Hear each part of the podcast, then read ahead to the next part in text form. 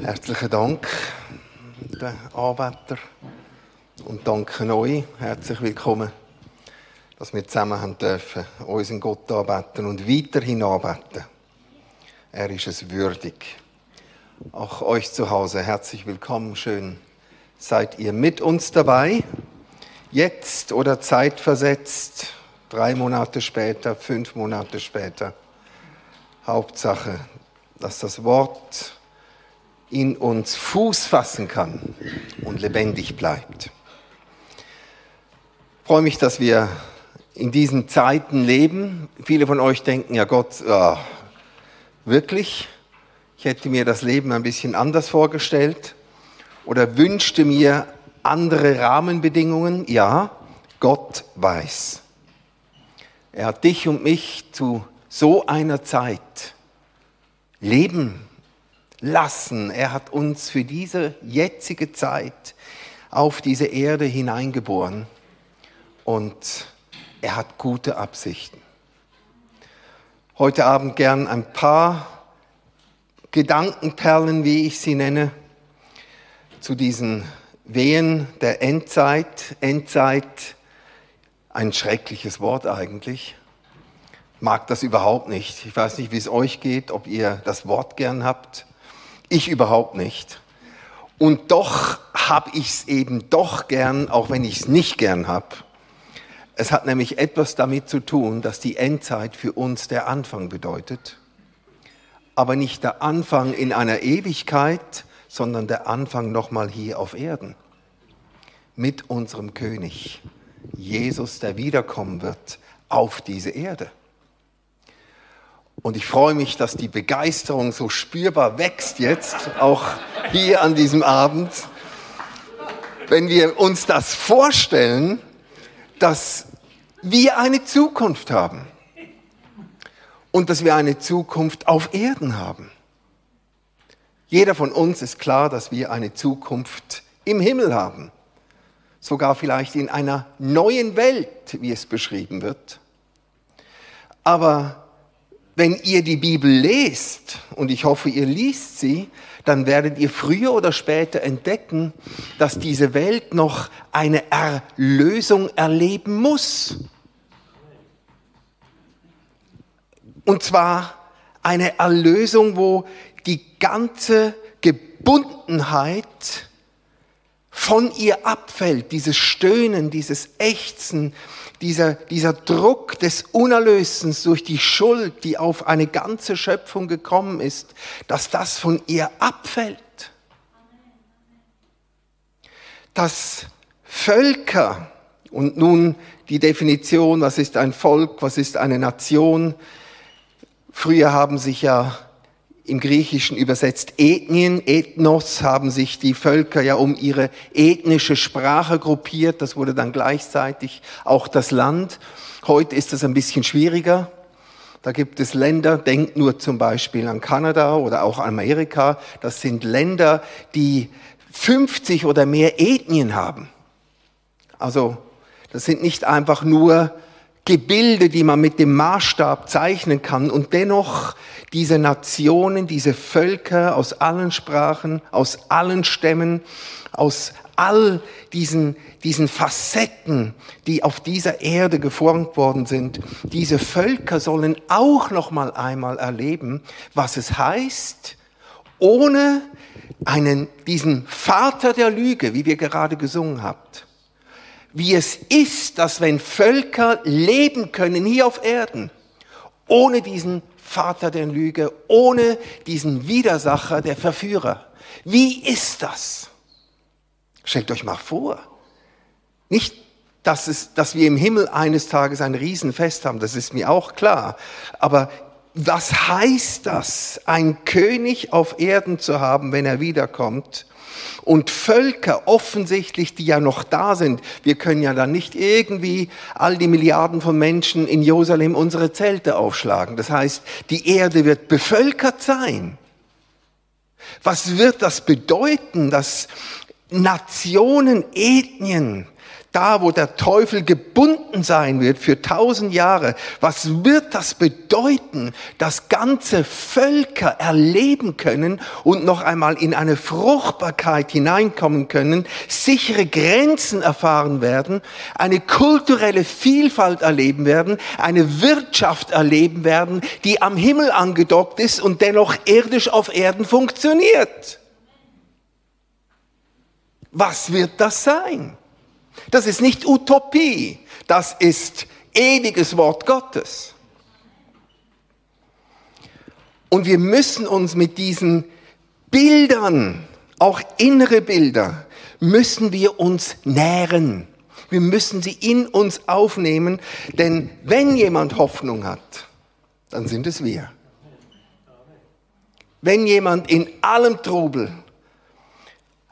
dennoch in allem Schreien, in allem Schmerz, der wirklich jetzt da ist und wo diese Wehen welt und spannend werden. Aber ihr wisst, Wehen sind nicht das Eigentliche. Wehen produzieren etwas. Eine Geburt. Wehen sind dazu da, etwas hervorzupressen und was jetzt hervorgepresst wird, ist, wie der Hebräer sagt, ein unerschütterliches Reich. Sagt mal unerschütterlich. Unerschütterlich. unerschütterlich. Das wird hervorkommen aus dem, wo jetzt alles erschüttert wird. Alles. Sogar alles, was wir denken, wird nie erschüttert. Alles Undenkbare alles, was erschüttert werden kann, heißt es, damit wir das unerschütterliche Reich erhalten. So du und ich, wir erhalten ein unerschütterliches Reich. Das ist das Reich seines lieben Sohnes, welches er auf dieser Welt noch einmal etablieren wird. Es fängt jetzt schon an. Das Reich Gottes kommt nicht nur erst, sondern es ist schon da, aber wird noch in Fülle kommen, damit es sichtbar wird.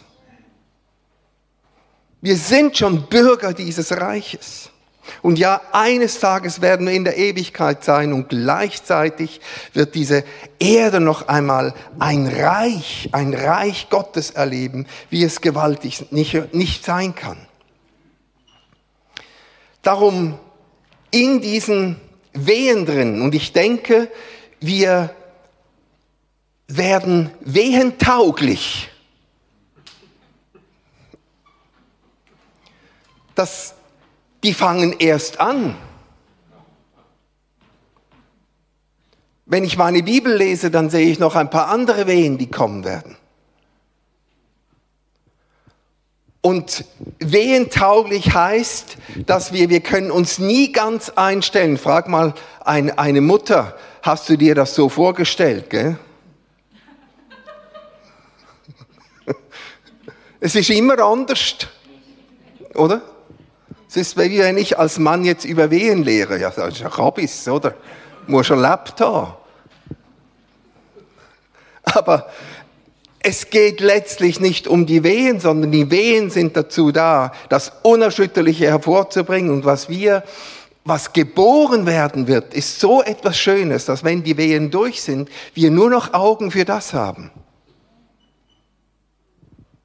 Aber Wehentauglichkeit heißt, dass wir eine Haltung jetzt kultivieren in uns, in unseren Gedanken, in unserem Reden, eine Haltung kultivieren, wie wir durch solche Zeiten stärker werden können, auch in aller Not.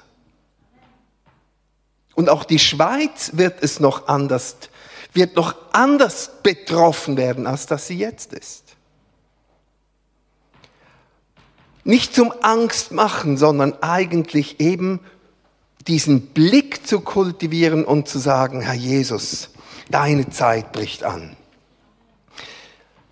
Ein paar von diesen Nuggets. Wir sind ja Menschen, die einerseits uns ausstrecken und ich nenne das so wie, einerseits sind wir jetzt du und ich, wir sind Betende, die wir jetzt vor diesem Thron Gottes sind und wirklich Kyrie eleison, Herr erbarme dich. Das, das muss Das, das ist ein Bestandteil, von dem wir sind. Wir haben manchmal keine Worte, aber wir, wir müssen vor diesen Thron kommen, immer. Das gehört zu uns, fürbittend, als Priester auch dieser Erde, als Priester von leinen Menschen. Wir kommen vor diesem Thron und sagen, Kyrie eleison, Herr, erbarm dich. Es macht keinen Sinn, wir wissen nicht warum.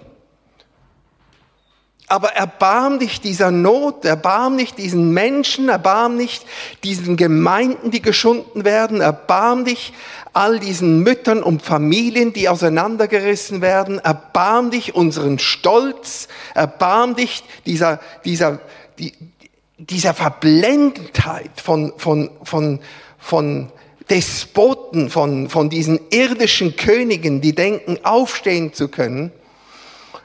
Erbarme dich.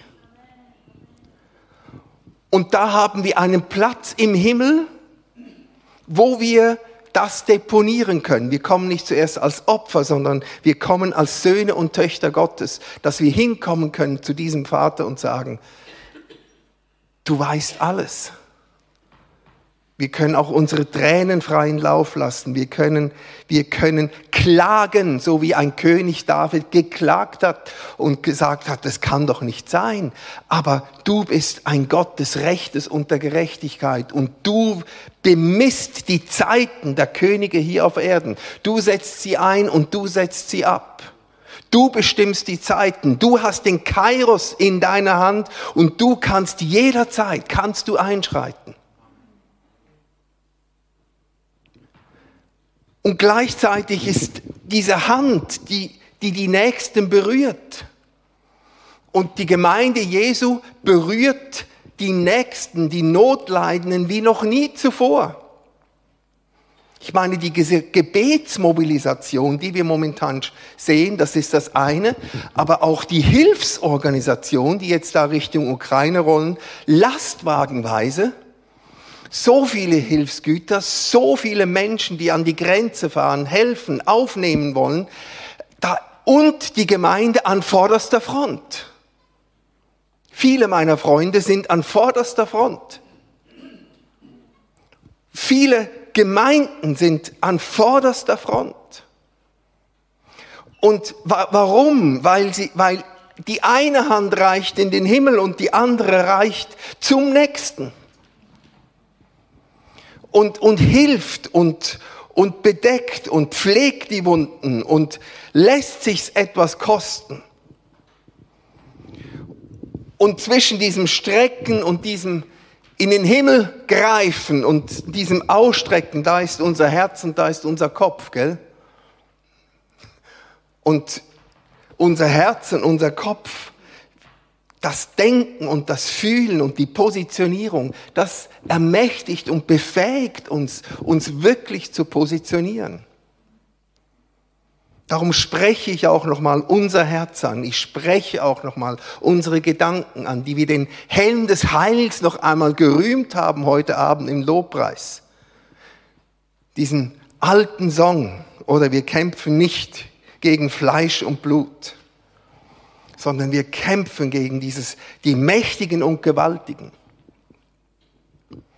Lass uns in Lukas 21 ein paar Verse anschauen, von denen ich denke, die sind aktuell. Lukas 21, das ist eben die Rede über die Endzeit. Da hat der Matthäus darüber berichtet, der Markus darüber berichtet und eben diese Anfang der Wehen. Ein ganz spannendes Kapitel. Ich nehme einige Verse daraus. Und jeder Vers könnte eigentlich eine eigene Botschaft sein. Aber ich möchte in diesem Anfang, ich habe euch das auch auf einzelne Schriftstellen auf mitgebracht, dass Sie es mitlesen können, angefangen auch bei 21 Vers 9, wo es heißt, wenn ihr aber von Kriegen und Aufständen hören werdet, so erschrecket nicht. Denn diese Dinge müssen, sagt mal müssen, müssen, müssen zuvor geschehen. Aber nicht sofort ist das Ende da. Hier spricht Jesus, und das hat es schon immer gegeben, Kriege, Kriegsgerichte, äh, das, die Kommunikationskanäle waren langsamer im Altertum, jetzt ist es instant, jetzt ist es Live-Ticker, oder? Wenn du aufstehst am Morgen, wirst du mit Sekundenabstand wirst du bombardiert, was am anderen Ende der Welt stattfindet. Also du hast dieses Live-Erlebnis auch da, auch wo du überhaupt nicht bist. Wir sind ein Dorf geworden. Und da, wenn ihr das hört, ist die erste Anweisung, nicht zu erschrecken. Nicht zu erschrecken. Und der Schreck da heißt nicht einfach nicht nur besorgt sein, sondern der Schreck meint eigentlich diese Macht des Terrors, dieser Terror, diese Panik, die dämonisch inspiriert ist.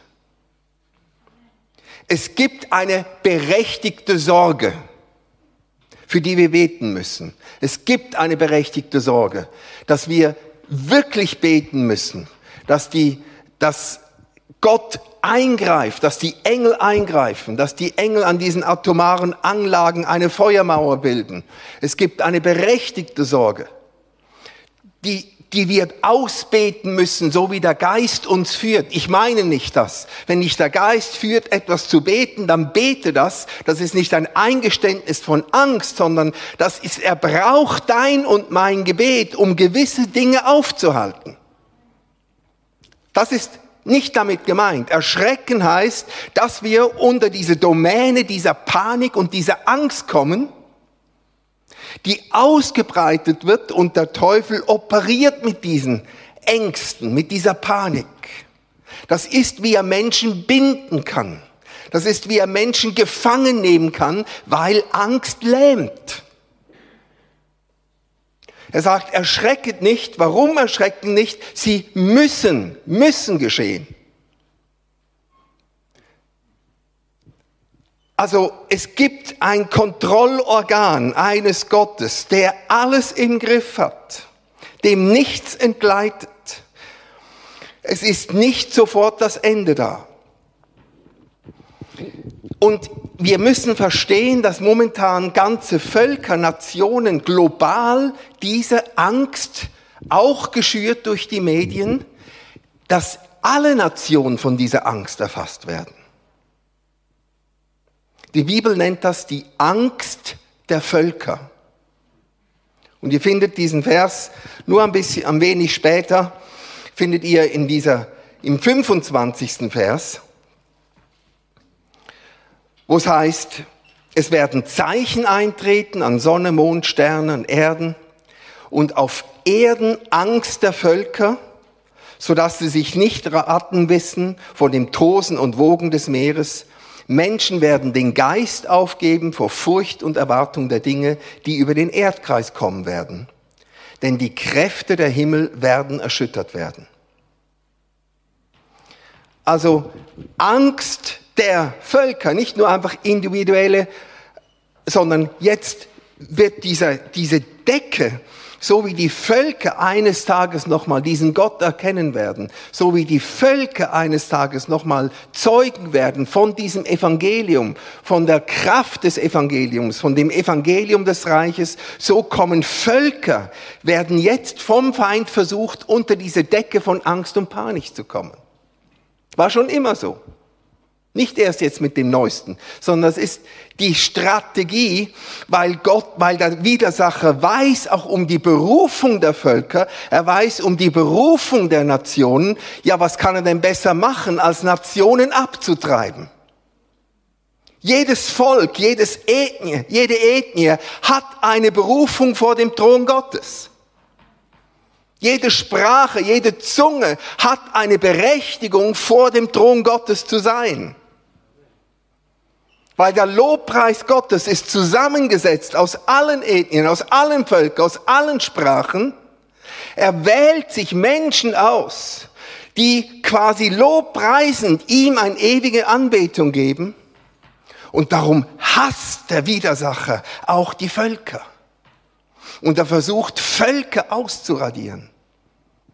Und er versucht, ihre Ethnie kaputt zu machen, auch wenn sie ihn noch nicht kennen. Aber jede Ethnie reflektiert die gewaltige, wunderbare Schönheit dieses Gottes. Gott sei Dank sind wir Schweizer nicht die Einzigen, die Gott repräsentieren. Ja, lack, bin ich dankbar, oder?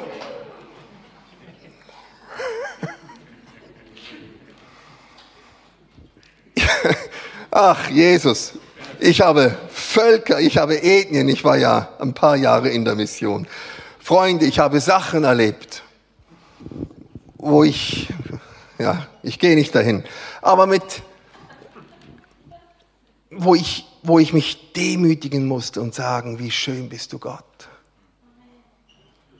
Es gibt diese Schönheit, ja, es gibt auch eine europäische Schönheit. Das, die gibt es tatsächlich. Die ist wunderschön die, Gott liebt. Aber es gibt auch eine asiatische Schönheit. Es gibt eine afrikanische Schönheit, die Gott so lieb ist.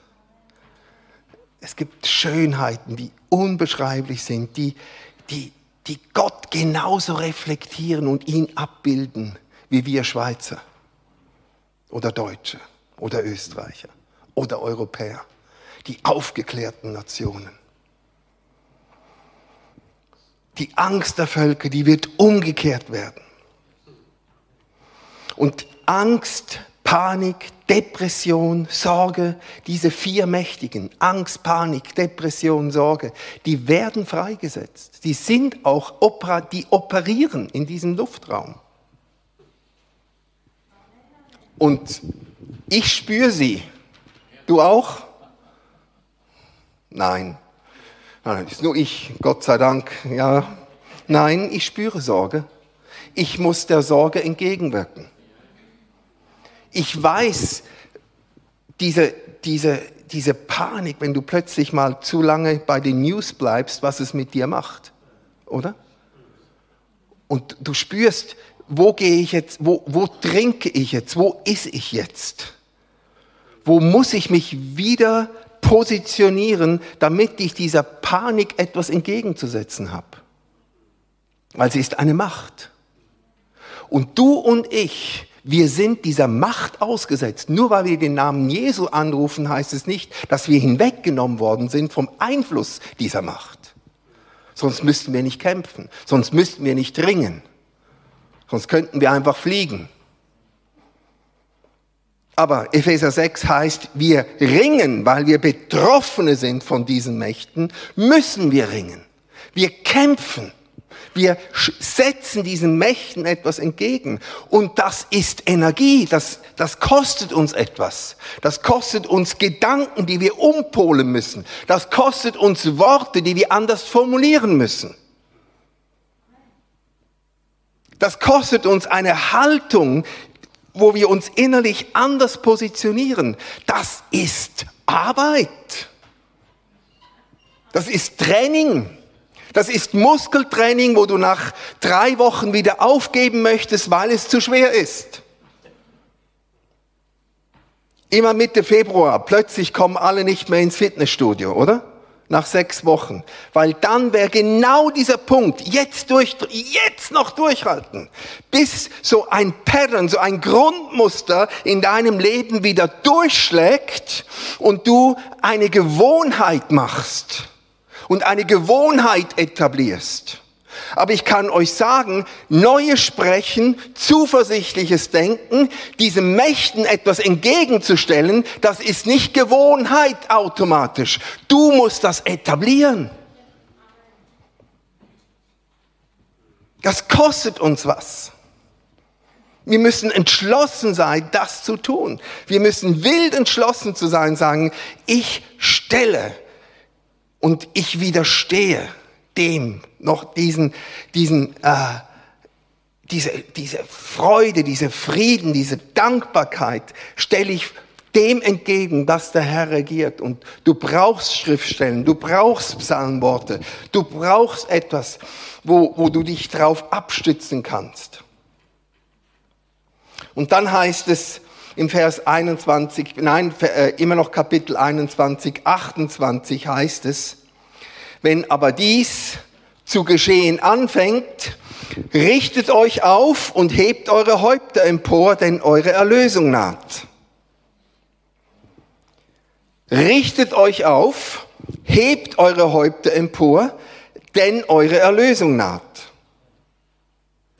Dieses Aufrichten heißt eigentlich wieder, das kommt von diesem Wort biegen, also gebogen werden, umgedrückt werden. Also wir bekommen die Fähigkeit, du und ich, wir erhalten von Gott die Fähigkeit, von einer gebeugten Stellung, ausgesetzt von diesen Mächten und Kräften, uns wieder gerade hinzustellen. Richtet euch auf und erhebt eure Häupter. In dem Sinn, dass wir wieder Aufschauende werden, dass wir wieder Blickkontakt haben, dass wir das anschauen, was wirklich würdig ist, angeschaut zu werden. Und wir müssen man immer wieder fragen, wie ist die Relation, was wir anschauen? Ich gebe mir Mühe, dass ich versuche, Gott mehr anzuschauen, als dass ich momentan zehn vor zehn Bilder anschaue. Warum? Nicht, weil ich mir das nicht antun möchte, sondern weil ich weiß, wenn ich zuerst das anschaue, was eine ewige Realität ist und wo ich hingehöre, dann bekomme ich die Kraft, auch das Irdische anzuschauen und dann, an, und dann mit anderen Augen. Dann schaue ich es anders an. Dann habe ich in mir, habe ich einen, einen einen Schutz aufgebaut, der die Dinge anders interpretiert. Im Vers 34 heißt es noch etwas Schönes. Habt Acht auf euch. Acht geben. Oder? Acht geben. Habt Acht auf euch. Also passet auf. Checket euch. Sind achtsam. Und das muss jeder selber machen, nicht du für, den, du für dich, okay? Habt Acht auf, damit nicht etwa eure Herzen durch Rausch und Trunkenheit und Sorgen um den Lebensunterhalt beschwert werden. Vers 34. Auch noch in diesem Kontext erwähnen. Habt Acht, dass eure Herzen nicht beschwert werden. Und das Erste, immer wieder in aller Wehenzeit, ist, dass einerseits der Mensch Fluchtmöglichkeiten sucht, auch innerliche Fluchtmöglichkeiten sucht, um dieser Realität zu entfliehen. Das kann eben hier in diesem Kontext durch Rauschmittel geschehen. Wir können rausflüchten. Und die andere Beschwerde ist, dass was kommt? Die Sorgen, ob's reicht für unser Leben. Und dieses, dieses reicht's noch. Oder beim Covid war es WC-Papier. Da war die Versorgungslücke noch nicht so groß. Könnt ihr euch noch erinnern? Vielleicht waren einige von auch in Kämpfe verwickelt beim Aldi oder so, ich weiß es nicht. Aber das waren ja gewaltige Kämpfe um ein paar Rollen Toilettenpapier. Warum? Es langt nicht mehr, oder? Was für Schlachten wurden da ausgetragen? Ich habe, äh, könnt ihr mal nachhören, noch das erste, der erste Mittwochtag oder der zweite, den dann Stefan und ich gemacht haben im Lockdown. Da war niemand mehr, durfte niemand mehr da sein. Und Jesus musste uns, weil wir kein WC-Papier mehr ergattern konnten, ging einfach nicht. Wir waren buchstäblich ohne. Wir haben nicht gekämpft hat tatsächlich Jesus unser WC-Papier multipliziert. Wir sind ein Minimum sechs Personen Haushalt ohne Gäste und Freunde und andere, die noch auf Besuch kommen und, und, und. Da gehen die Rollen, gehen nur so durch, oder? Und dann hast du noch Jugendliche dabei und dann hast du eine Rolle pro WC-Gang oder was auch immer. Da rabbelt's. Und wir haben diese eine Packung noch gehabt. Wir, wir konnten abzählen, das, oder? Anderthalb Tage und dann dich, oder? Und die, die ganze, wir haben eine ganze Woche, ich glaube über eine Woche, haben wir aus der gleichen Packung immer Rollen genommen. Und sie hörte nie auf. Wenn es Gott mit WC-Papier machen kann.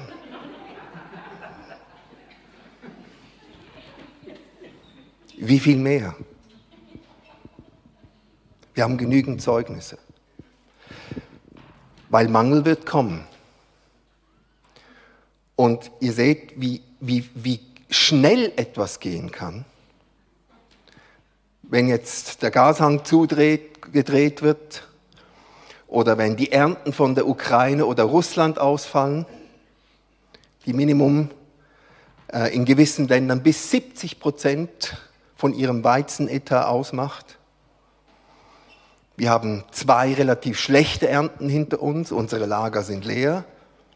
Wir können nicht einfach in x-beliebigen äh, Ländern importieren. Also auch die Schweiz wird erleben, dass man mit Geld nicht einfach alles kaufen kann. Geld lässt kein Weizen wachsen. Wir brauchen ihn.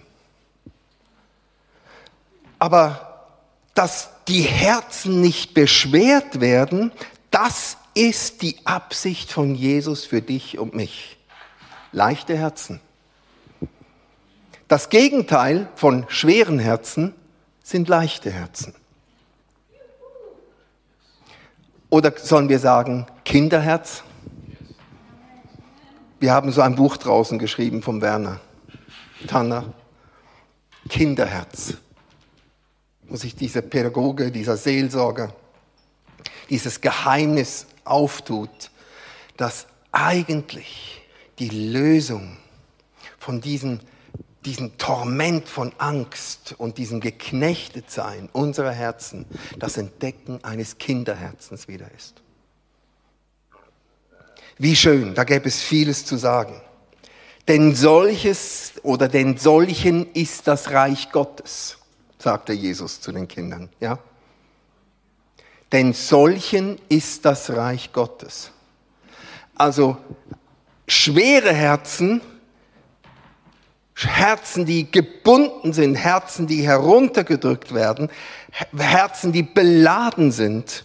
Das ist das Ziel des Reiches der Finsternis. Leichte Herzen, auch in Not, wo sagen, ich weiß nicht, wie das geht, wir, wir wissen nicht, wie, wo, aber Herzen, wo er sagt, genau in diesen Wehen, wo ich weiß, wo die Jünger ja zu ihm gekommen sind und sagen, Herr, wir haben alles verlassen, ich weiß nicht, woher das Zeug herkommen soll.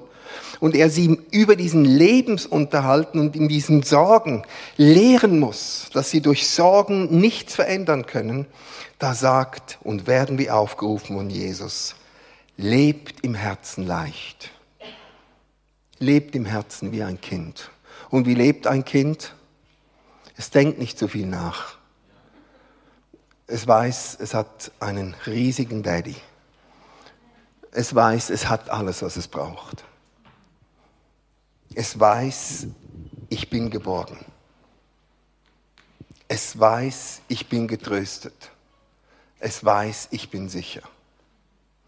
Wenn Kinder das bei den irdischen Eltern, wo ja der Hebräer sagt, es sind gebrochene Vater und Mutterschaft, wie viel mehr sollen wir das über unseren himmlischen Vater erfahren. Und ich bin überzeugt, wir werden das erfahren. Menschen auf der Flucht, die das jetzt erfahren. In großen Nöten, die das jetzt erfahren, dieses Vaterherz. Ich möchte, bevor wir noch beten, weil es gibt einiges noch zu besprechen, aber ich möchte noch euch noch diese Möglichkeit auftun, dass wir auch im Denken, im Denken, Unmögliches denken. Wir gehen kurz in den ersten Korintherbrief.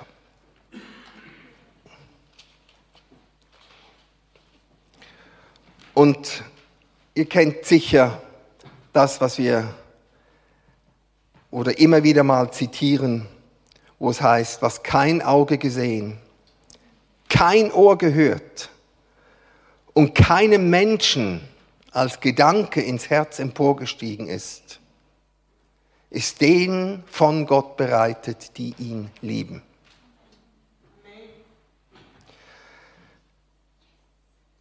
Fakt ist, ihr habt vielleicht gemerkt in den letzten zehn Tagen, das am häufigste gebrauchte Wort die ersten zwei Tage des Krieges von allen Kommentatoren war, das hätte ich nie gedacht. Unmöglich. Haben wir uns gar nicht vorstellen können. Alle Kommentare oder irgendeine Berichterstattung sagt, dass wir in Europa einen konventionellen Angriff, Angriffskrieg erleben auf einen souveränen Staat. Und äh, Gott noch. Das war nicht mehr auf dem Radar. Unmöglich. Die Art und Weise, in welcher Brutalität jetzt auf diesem Schollen gekämpft wird, ohne Rücksicht auf Verluste, da übertreiben manchmal jetzt die, da werden Superlative gebraucht von nicht möglich, weil nicht alles gezeigt wird. Also wir müssen uns einstellen, dass das Böse das Unglaubliche möglich macht. Wir müssen verstehen, dass das Böse noch viel böser ist, als wir denken. Der Widersacher ist noch viel brutaler, als wir uns je vorstellen können. Sein Hass ist noch so abgrundtief hässlicher, als dass wir es je erlebt haben. Seine Rebellion gegen Gott, dass er sein wollte wie er, diese Rebellion hat in ihm diesen Abgrund des Bösen aufgetan, wo er nicht einfach nur ein bisschen der nonchalante Charmeur ist und ein bisschen eine andere Agenda hat, sondern das Gegenteil drückt durch in ihm und er, wo er weiß, dass seine Zeit beschränkt ist, wo er weiß, dass dieses Kreuz auf Golgatha war und jetzt leer ist, der wo weiß, dass er allerletztlich, dass er angezählt ist, wird das unmögliche Schrecken möglich machen. Und darum müssen wir uns nicht erstaunen, wenn Schreckensmeldungen uns erreichen und wir denken, wie können manche so schrecklich sein? Ja, die Kräfte und Mächte der Finsternis, denen wir diesen Raum gegeben haben durch unseren Abfall von Gott, denen wir einen Luftraum gegeben haben, denen wir die Autorität gegeben haben über eine Schöpfung, denen wir diese, diese Stellung von Priesterschaft überlassen haben, ja, diese Mächte und Kräfte, die können jetzt Register ziehen, dass es, dass es nicht mehr in unser Denken passt.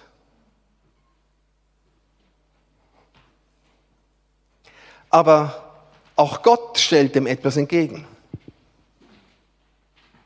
Gott stellt dem etwas entgegen und sagt, hallo, ich habe das größere Register.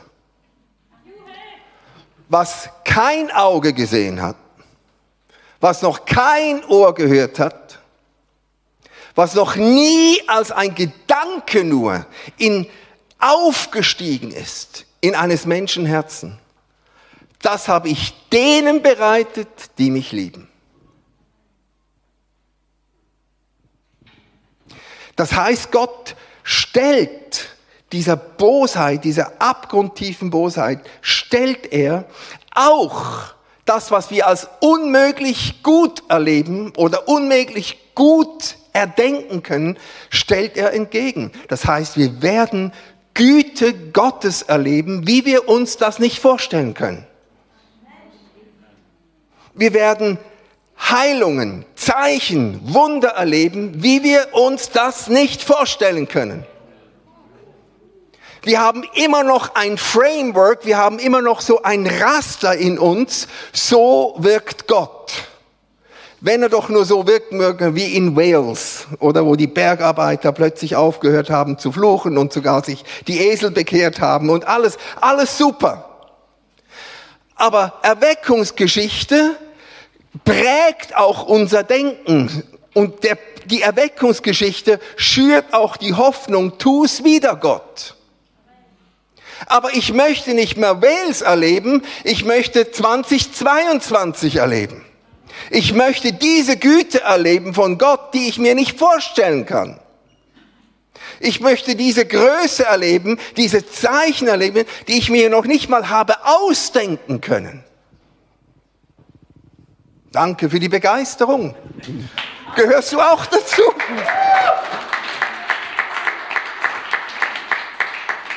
Ich meine das ernst. Können wir uns, nein, wir können es uns eben nicht vorstellen. Wir könnten diese Übung machen, was wäre das, die größte Unmöglichkeit, die du dir vorstellen kannst, was Gott machen könnte. Mach mal diese Gedankenübung. Anstatt dir zu überlegen, was würde passieren, wenn 15.000 scharfe Nuklearköpfe auf einmal abgefeuert werden. Wir machen ja diese Szenarien momentan. Reicht übrigens, um die Menschheit 150 Mal auszulöschen. Und wir machen die, wir spielen diese Möglichkeiten durch, was alles möglich ist. Können wir das mal umdrehen, gedanklich? Und können wir Jesus zugestehen, dass er sagt, ich habe Güte, ich habe Wiederherstellung, ich habe Zeichen und Krafteinwirkungen bei mir, um mich herum, die ich freisetzen möchte, an die noch nie jemanden gedacht hat, die noch nie jemand gesehen hat. Heilungswunder, die noch nie jemand gesehen hat. Erweckungen hier in Europa. Wenn wir sagen in Afrika, ja, da habe ich Freunde, die mir erzählen, in einer Nacht wacht ein ganzes Dorf auf und hat eine Erkenntnis von Jesus. Oder? Alle haben den gleichen Traum. Kabum, okay. Das ist Afrika, aber hier, oder? Wo ich mal so sagen, für zwei Monate habe ich keinen einzigen Traum und wenn ich träume, dann träume ich Pizza. Und jetzt plötzlich soll zum Beispiel ganz Wintertour in einer Nacht ein Traum von Gott erhalten und wir würden alle aufstehen und wir würden erkennen, Jesus ist Herr. Ist das unmöglich? Ja, denk mal drüber nach. Wenn Philippus transportiert worden ist, denkt ihr manchmal auch drüber nach? Dass ich mir momentan über die Kerosinpreise gar nicht so viel Gedanken mache, weil wenn es nötig ist, könnte es doch sein, dass wir nicht einfach vom sagen, im Geist bin ich mit dir. Nein, ich werde mit dir sein, egal wie. Gott hat Möglichkeiten, wie er seinen Leib verfrachten kann, nicht nur eine Einzelperson. Was ist unmöglich? Was haben wir noch nie gesehen? Was ist uns noch nicht mal emporgestiegen? Was Gott denen bereitet hat, die ihn lieben. Ich merke, wilde Gedanken fangen jetzt an zu spinnen heute Abend. Erlaubt. Erlaubt. Wenn wir uns übers andere Gedanken machen, Gott hat Antworten. Und ich glaube, wir werden in Zeiten großer und größter Not, werden wir größeres Licht als je zuvor sehen. Wir werden eine noch größere Herrlichkeit sehen als je zuvor. Wir werden eine noch größere Dimension erleben, was es heißt, Angeschlossenheit zu ihm, aber auch als Betroffene nicht Isolierte, als die, als die Mitleidenden, als die Mitweinenden, als die Mitbetroffenen. Aber wir werden es erleben. Und ich möchte beten heute an diesem Abend, auch für euch zu Hause, dass wir in diesen Wehen, wir wissen nicht, wie lang diese Wehe gehen wird, es wird aller Ansicht nach nicht einfach schnell aufhören, oder zumindest hat es eine Tür aufgetan des weiter Unmöglichen, aber gleichzeitig wurde eine Tür aufgetan im Geist, wo ganz viele Worte und Prophetien, wo die Absichten Gottes durchbrechen werden, jetzt in die Kraft kommen. Wir können immer von zwei Seiten anschauen, oder? Und ich sehe und anerkenne jetzt die Voraussetzung, die jetzt geschaffen wird, dass viele Worte und viele dieser Ermutigungen, dass jetzt die Zeit, auch in Europa, der Gemeinde Gottes kommt. Nicht der Gemeinden, Plural, ich rede von Singular. Gott hat nur eine Braut, nicht 20.000 Bräute. Ich rede von einer Braut. Egal. Darum, ich bin der, der momentan an der Grenze steht. Verstehst du?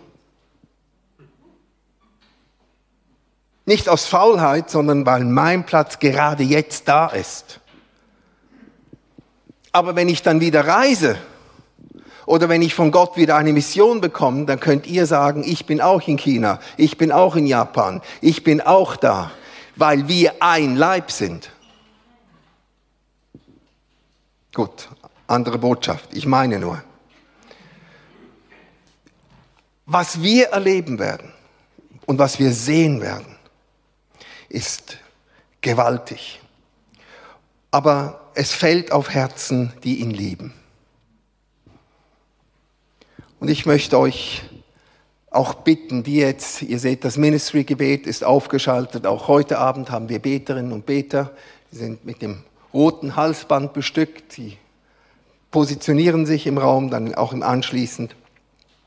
Das Beste, was wir tun können, ist jetzt in diesen Himmel einerseits hineingreifen, diese Liebe kultivieren, uns positionieren und gleichzeitig im Hören auf ihn dann das tun, was er sagt.